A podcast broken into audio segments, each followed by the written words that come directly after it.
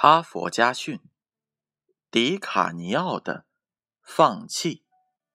在英国曼彻斯特城，英格兰超级足球联赛第十八轮的一场比赛，在埃弗顿队与西汉姆联队之间进行着。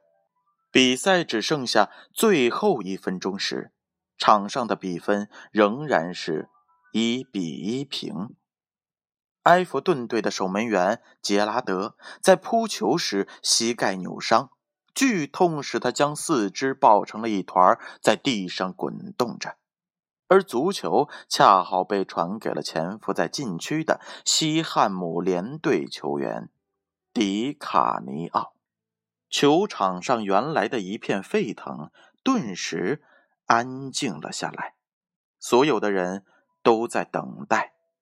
迪卡尼奥离球门只有十二米左右，无需任何的技术，只要轻轻的一点，就可以把球从容的打进对方的球门。那样，西汉姆联队就将以二比一获胜，在积分榜上，他们因此可以增加两分。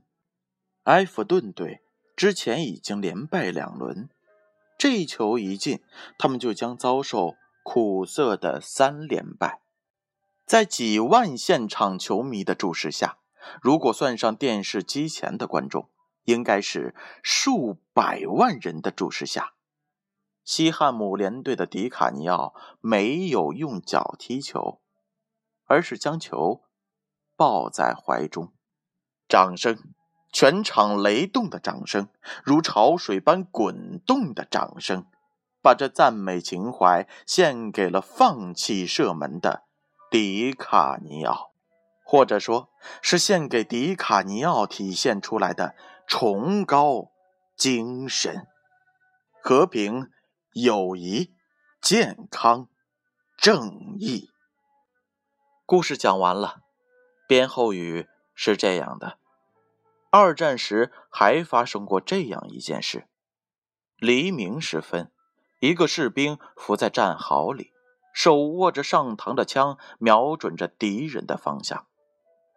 这时候，对方阵地上走出来一个人，士兵正要扣动扳机，忽然发现那个人没有带枪，而是已经松掉了裤子，开始小便。士兵放开了扣扳机的手指，他想。我不能向一个没有带枪而且正在小便的人射击，这是不公平的。这个故事里的士兵，其行为逻辑和迪卡尼奥的十分相似。他们这样做，不能被解释为善良，实际上是一种比善良更理性的正义。对于一个人来说，善良是可贵的。但对一个世界来说，正义具有更崇高的精神价值。